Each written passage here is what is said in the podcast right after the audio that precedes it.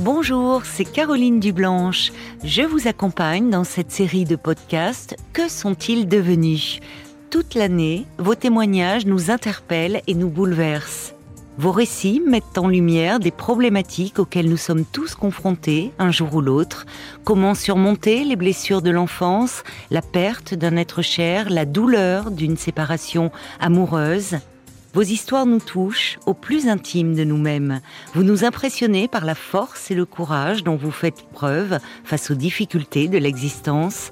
Nous apprenons beaucoup grâce à vous. Une fois le téléphone raccroché, nous pensons souvent à vous. Nous vous laissons à un moment clé de votre vie. Aujourd'hui, nous prenons de vos nouvelles. Dans cet épisode, nous retrouvons Romain qui nous avait appelé le 21 septembre 2021. Bonjour Romain. Bonjour Caroline. En septembre, vous étiez en plein questionnement sur votre couple. Vous étiez marié depuis 17 ans, vous avez trois enfants et vous ne vous étiez jamais bien entendu sur le plan euh, de votre intimité sexuelle. Vous aviez le sentiment que la distance qui s'était installée entre vous deux était irréversible. Romain, ce soir-là, vous étiez euh, dans un profond désarroi lorsque vous m'avez appelé. Comment allez-vous aujourd'hui? Ça va, ça va. C'est euh, un gros bordel euh, dans ma vie, mais ça va mieux dans ma tête. Voilà. C'est important. Vous vous sentez plus apaisé, un peu plus serein? Oui, parce que j'ai quand même fait un, petit peu de chemin après votre émission qui m'a fait un, grand bien. Est-ce que vous avez parlé à votre femme de notre échange? Je lui ai du coup fait écouter. Et euh, elle avait très mal pris, se sentant agressée dans toute l'émission.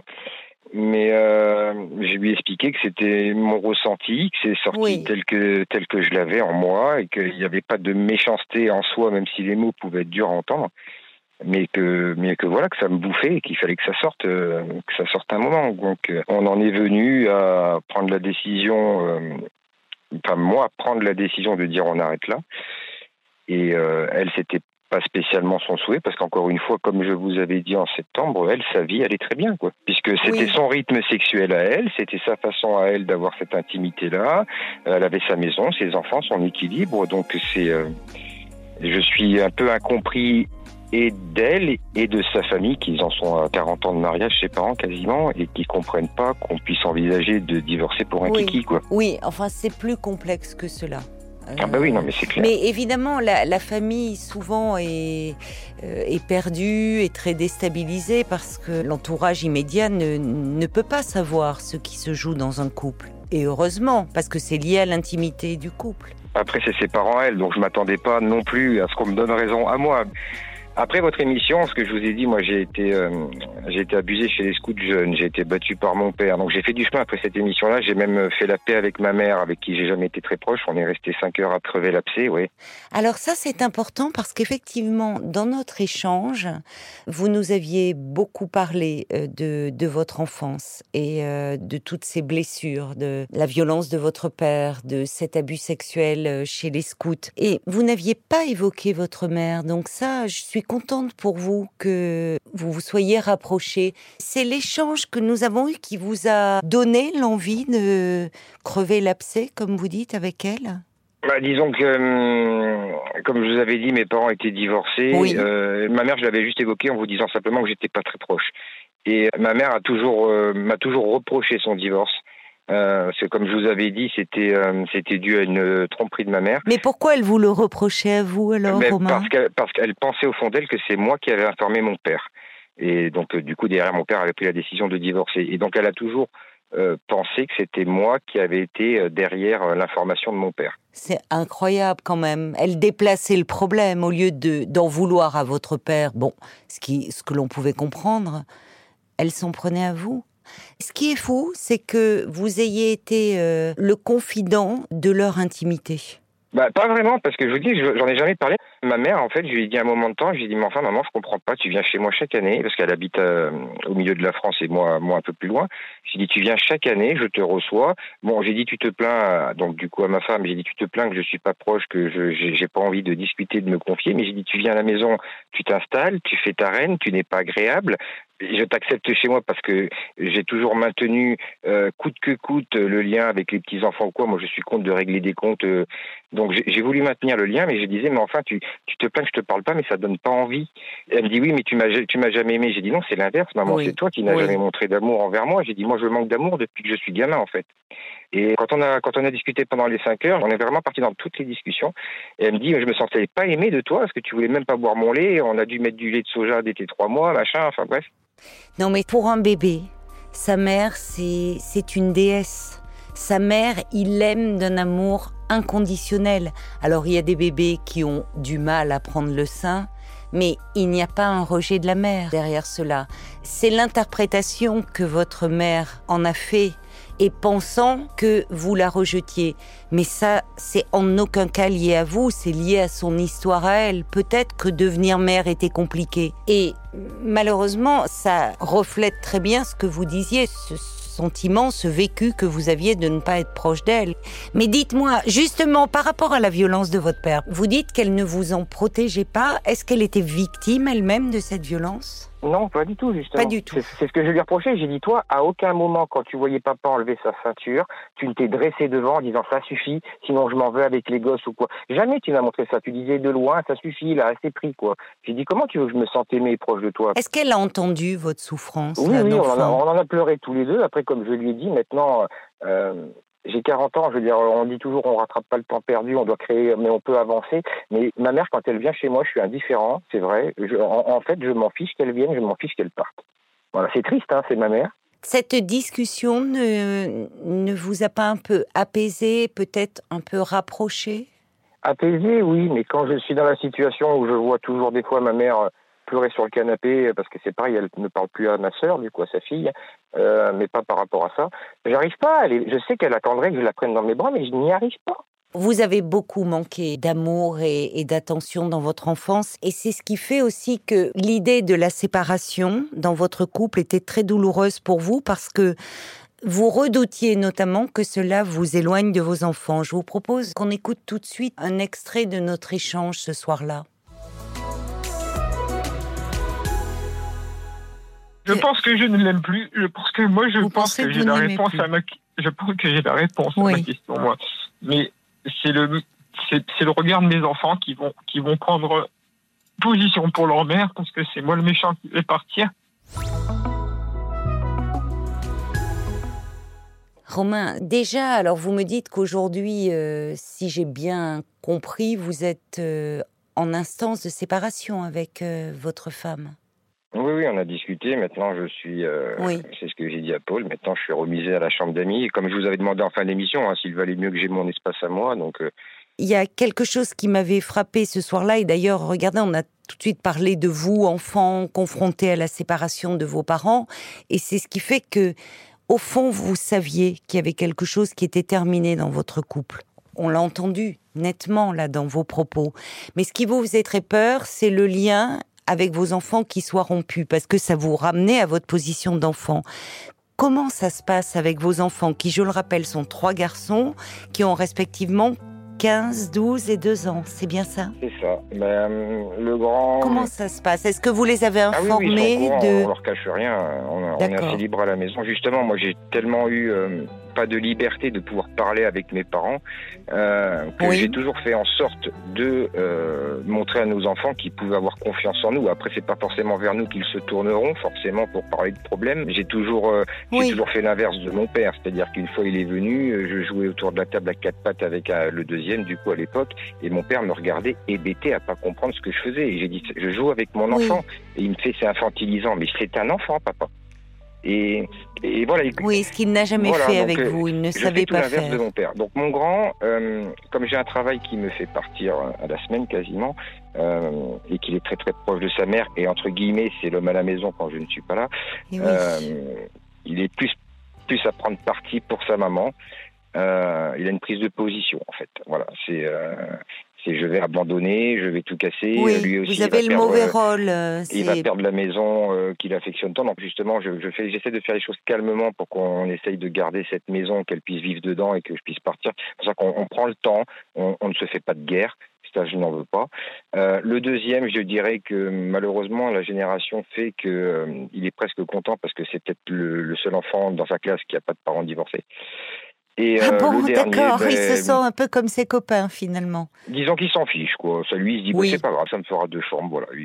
d'accord, il, euh, il, voit, il essaie de voir le côté positif des choses. Je, je pense, je pense. Après, est-ce que c'est une façon de se défendre, euh, peut-être Oui, aussi. Et le dernier avec qui je suis très très proche, qui me saute dessus dès que je rentre le vendredi, tout ça, bon, ben, il est trop petit pour comprendre les choses. Je suis, je suis même pas sûr qu'il il puisse comprendre pourquoi papa dort plus avec maman. Il a que trois ans, quoi. Donc, oui, oui, voilà, c'est pas forcément son, son, problème pour le moment. Mais dites-moi, Romain, comment vous allez vous organiser alors si vous avez un travail qui vous éloigne toute la semaine? Vous avez un peu abordé cet aspect-là? Eh ben, pas encore? Ça va dépendre euh, de la maison qu'on essaye de garder, parce que si, euh, comme il reste pas grand-chose entre guillemets à payer, mais si je dois assumer encore euh, la moitié du prêt, ça va être compliqué avec mon salaire de payer la moitié d'un prêt, une pension, me reloger. Il y a un moment, je vais pas pouvoir rejoindre les deux bouts. Votre femme ne travaille pas? Si, à la maison, mais elle a un salaire, euh, elle a un salaire qui est pas confortable, quoi. Oui, d'accord, je comprends. Donc, dans l'optique de garder la maison, pour l'instant, il y aurait peut-être la solution que j'envisageais à moindre frais, parce que je vais pas avoir les moyens moi de rééquiper une deuxième maison, c'était de, louer un meublé directement, un petit meublé. Mais la semaine, ça veut dire que vos enfants seraient avec leur maman et vous? Moi, je les prendrais un week-end sur deux. On serait pas en garde alterner puisque je ne peux pas. Euh, mais par contre, euh, c'est ce que je vous dis, c'est une c'est une maman extraordinaire qui n'est attachée que par ses enfants. D'ailleurs, moi, dans mon couple, à la finale, je pense que j'ai simplement été euh, c'est triste, mais c'est une réalité. Je pense que j'ai simplement été le géniteur qu'elle avait besoin pour concrétiser son rêve, parce qu'elle avait besoin de quelqu'un. Romain, je me permets de... je pense que c'est beaucoup plus complexe que ça et que elle vous a aimé, votre femme, comme vous l'avez aimé. Et certainement, effectivement, elle, a, elle avait ce rêve de construire une famille. Quand elle est devenue maman, finalement, elle est devenue maman à 200%. Et finalement, elle a mis de côté euh, complètement la dimension de, de l'épouse, de la femme. Mais parce que on l'avait un peu évoqué à travers ce que vous nous disiez d'elle, c'est que votre femme a, d'après ce que je perçois, je peux me tromper, quelque chose de très compliqué par rapport à la féminité et notamment dans le rapport qu'elle entretient à son corps. Oui, mais d'un autre côté, c'est ce que j'expliquais à, à, Paul. J'ai l'impression que pendant mes 17 ans de mariage, j'ai été biaisé, c'est-à-dire qu'elle s'est toujours réfugiée derrière des excuses que j'ai écoutées, qui sous-entendaient chaque fois laisse du temps, ça va venir. Donc euh, au départ, c'était laisse du temps, je suis vierge, laisse-moi du temps. Après, ça a été un enfant, le besoin d'enfant. Après, ça a été le poids. Après, ça a été. C'est ça. Il y avait toujours, c'est-à-dire que la sexualité est problématique. Et, dès le début, en fait, vous savez, euh, je comprends que d'écouter le, témoignage vous m'auriez dit, je vais le faire écouter à mon épouse ce soir-là, je vous l'aurais déconseillé, comme je le déconseille souvent. parce qu'évidemment, euh, parce qu'évidemment, vous voyez, elle a vécu comme quelque chose à charge. Moi, ce que j'espère, c'est que peut-être, vous savez, une séparation, c'est parfois ça peut permettre aux deux partenaires de de finalement réfléchir sur, eux-mêmes. Et, votre femme aurait besoin, je pense aussi, d'être accompagnée parce qu'elle-même doit souffrir d'être dans un rapport euh, aussi complexé à son propre corps. Je savais que ça n'arrangerait rien de la faire écouter, mais la décision de divorcer était prise. Donc, si vous voulez, c'était pas, c'était pas dans le but. Euh, quand je lui dis, écoute, on va, elle, est consciente qu'elle m'a bridé sur l'intimité. Elle le dit elle-même. Elle dit, je comprends que je t'ai bridé. Je dis oui, mais pas moi. Je pars du principe que tu me, tu me l'aurais dit dès le départ que c'était pas pour toi. On n'aurait pas fait trois enfants, on n'aurait pas essayé de construire tout ça. Je serais oui, parti mais Romain, il y a des, pour elle, pour votre femme, il y a quelque chose un peu, comment dire, certainement euh, d'infantile et c'est pas péjoratif. Ou vous savez, les, les, enfants, quand ils sont petits, on leur demande, euh, quand ils commencent à apprendre ce qu'est la sexualité, ils l'associent au fait de faire des bébés. Et parfois, les enfants disent Ah, mes parents ont trois enfants, ça veut dire qu'ils ont fait trois fois l'amour. Donc la sexualité chez un enfant est très liée au fait d'avoir un, enfant. Votre femme est restée dans quelque chose de cet ordre-là, et c'est certainement lié euh, à son histoire et pas à vous. Ce qui est compliqué pour vous, Romain, c'est que vous, avec votre histoire d'enfant mal aimé, l'attitude de votre femme, qui était inconsciente, mais vous a ramené à cette blessure-là, cette souffrance-là d'être rejetée. Elle ne le faisait pas pour vous faire souffrir, elle le faisait parce qu'elle-même est en souffrance. Je ne sais pas par rapport à quoi. Et qu'elle m'aimait, mais ça, j'en suis. Après l'émission, j'ai quand même fait un, énorme travail sur moi, c'est-à-dire que je partais du principe que j'aurais pu la changer. Puis maintenant, enfin, j'ai 40 ans. Je pense jeune, jeune, je voulais la changer. Et après, maintenant, on se ben, rend compte que les, les gens, on les change pas. Puis point final.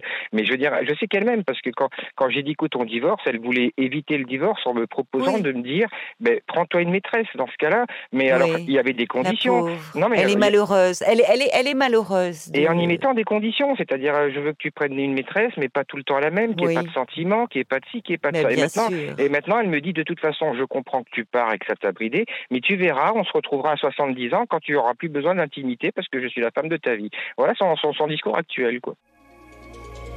Ah, J'espère qu'entre-temps, elle aussi, elle va faire euh, son propre euh, cheminement. Est-ce que vous, d'ailleurs, est-ce que vous, Romain, pas Parce que vous avez d'emblée, ça m'a frappé, je vous avoue que je n'en aurais pas parlé parce que vous avez évoqué euh, ces violences subies dans l'enfance et en particulier cet abus sexuel commis par un chef scout qui était une figure paternelle pour vous. Et on peut le comprendre. Je vous avais conseillé d'aller parler un peu de tout ça. Le problème, c'est que les. Enfin, j'ai un, travail qui n'a pas des horaires. Euh, oui, c'est vrai, c'est pas simple. Et je ne trouve pas de psychologue euh, le, samedi. Ben voilà. Oui. J'ai le même problème pour le dentiste, hein, je vous rassure. Donc, euh, par contre, je vous écoute tous les soirs, ça me fait du bien. Je me retrouve dans certains témoignages.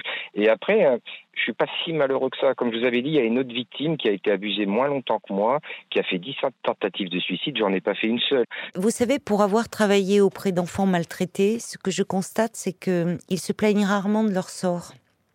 Comme vous, presque, ils minimisent c'est de, telles, euh, de, telles blessures laissent toujours des traces, et notamment euh, dans, dans les liens que l'on peut avoir et, aussi dans les liens amoureux, dans notre façon d'aimer et d'être aimé. Et entre euh, la violence de votre père, cet abus sexuel perpétré, ça vous a renvoyé une image terrible du masculin, des hommes. Et malgré tout, vous vous êtes lancé euh, dans l'aventure de devenir à votre tour un mari et un père. Et avec vos enfants, vous avez une relation très différente de celle que vous avez eue avec votre père. Vous avez réussi cela, et c'est pas rien. Je pense que si j'avais pas été abusé, je ne serais pas forcément l'homme et le rapport avec mes enfants que j'ai aujourd'hui. C'est-à-dire que, euh, vous voyez, je change mon dernier qui a trois ans, je lui change la couche, mais j'y passe pas trois heures parce que ça me met mal à l'aise.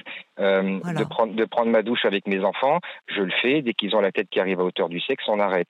Euh, je vois du mal un peu partout à l'école ou quoi, je peux interpréter mal des gestes vis-à-vis d'un enfant. Je suis toujours en alerte en fait. Mais euh, je, suis, hyper protecteur, mais... Euh, oui, mais peut-être parfois trop, Romain. C'est très important ce que vous dites. Parce que fort, vous, vous, avez dit, je vois du mal partout. Parce que le mal, euh, vous l'avez vu de très près, de trop près. Et ça, forcément, ça laisse des traces. Et je pense que justement, pour vous et dans la relation avec vos enfants, ça serait important que vous puissiez en parler. Je comprends que vous n'ayez pas envie de vous replonger dans tout ça, parce que c'est douloureux. Mais vous savez, ce faisant, ça pourrait permettre de, aussi à vos enfants, de les alléger par rapport à tout ça. Dans la relation que vous êtes en train de construire avec eux. C'est pas anodin les exemples que vous décrivez, c'est-à-dire des gestes qui touchent aux soins que l'on prodigue à un petit enfant, changer sa couche. Il y a finalement, vous, vous voyez, vous êtes ramené au traumatisme que vous avez vécu de cet abus sexuel. Et le fait d'en parler vous permettrait vraiment de le mettre à distance. Et en plus, vous avez des garçons. Et c'est important parce que en tant que garçon, on se construit par rapport au modèle d'homme et de père que l'on a eu. Et vous, vous m'avez dit, je fais radicalement différemment de mon père. Bon, le problème, c'est que vous êtes quand même pétri de cette histoire-là. Et euh, franchement, je, comprends les difficultés matérielles, mais je, vous encourage quand même à aller en parler un peu de tout ça. Ah oui, c'est ce que, mais je sais que j'ai besoin. Parce que ça rejaillit aussi sur votre sexualité. Mais ça ne doit pas empêcher d'avancer dans la vie non plus. C'est ça que je veux dire. On ne doit pas se renfermer parce que. C'est vrai, c'est vrai. Vous ne vous résumez pas à ça. Même si vous n'avez rien d'une victime, Romain. Vous n'avez rien d'une victime. Votre vie le montre, votre parcours le montre. Mais pour ne plus être dans ceux qui vivent et finalement dans cette angoisse. Et vous voyez, finalement, on revient au rapport au corps on y revient. Mais vous, tout ça, il y a une forme de, collusion. Et là, le fait de reparler de votre histoire d'enfant abusé vous permettrait de vous apaiser. Et pourtant, je veux dire, moi, de ma femme, c'est ce qui me manque, c'est un enlacement le soir, c'est même pas la sexualité en elle-même, c'est qu'il n'y a rien. Et alors que j'ai besoin, moi, de, me sentir aimé, de me sentir enlacé. ce que je trouve dommage, vous voyez, c'est ce que j'ai raisonné après, après l'émission. En fait, euh, je peux pas dire que je n'aime plus ma femme. J'ai encore beaucoup d'affection et de tendresse parce que on est, on n'est pas on n'est pas en guerre. Mais juste, je trouve justement dommage de divorcer d'une femme à laquelle on tient. Voilà. J'ai voulu sur un coup de colère m'inscrire sur Mythique. Euh, euh, j'ai rencontré une, femme de mon âge, mais euh, mais mais je suis pas attiré. J'ai pas d'envie. J'ai je suis comme éteint en fait. C'est-à-dire que je quitte ma femme parce que je il y a, y, a, y a pas d'intimité. Et à la finale, une intimité avec une autre ne m'intéresserait pas. Quoi. Alors peut-être que finalement, il y a des choses à, travailler, y compris autour de votre décision de séparation, parce que on l'entend l'attachement profond que vous éprouvez euh, pour votre femme, et que il est peut-être pas trop tard pour faire bouger les choses de votre côté et du sien. Et peut-être finalement, vous savez, vous pourriez aller voir ensemble un thérapeute de couple. Je vais vous dire pourquoi. Les thérapeutes de couple, ils font pas des miracles. Si euh, il n'y a plus de, de lien, ils vont pas euh, permettre que le, le, couple se ressoude. Mais parfois, même quand on décide de se séparer, pour euh, justement ne pas trop s'abîmer, ne pas se faire du mal, pouvoir envisager l'avenir sereinement, peut-être avec quelqu'un d'autre, le fait de pouvoir parler à son conjoint, de mettre des mots autour de cette séparation, ça aide aussi à aller de l'avant. Or vous, j'entends votre profonde ambivalence. C'est-à-dire que vous demeurez très attaché à votre femme et la perspective, au fond, de rencontrer une autre femme, vous dites vous êtes éteint où je suis, où je suis pas prêt parce que je vous dis. vous n'êtes pas prêt. De non, mais c'est surtout peut-être aussi je, je je me vois pas rencontrer euh, une femme maintenant et, et lui dire euh, je suis en cohabitation euh, chez mon ex. Romain, c'est un faux prétexte. Non, mais pour la femme, il faut qu'elle l'accepte, la femme d'entendre. Non, non, mais moi je, je je suis avec vous, Romain. Je suis pas avec cette femme rencontrée que vous n'avez pas encore rencontrée d'ailleurs.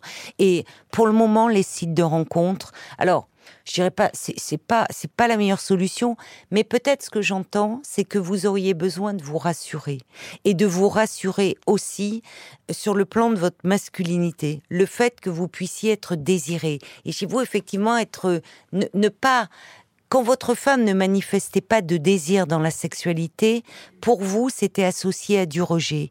Et du rejet, vous en avez que trop vécu dans votre enfance.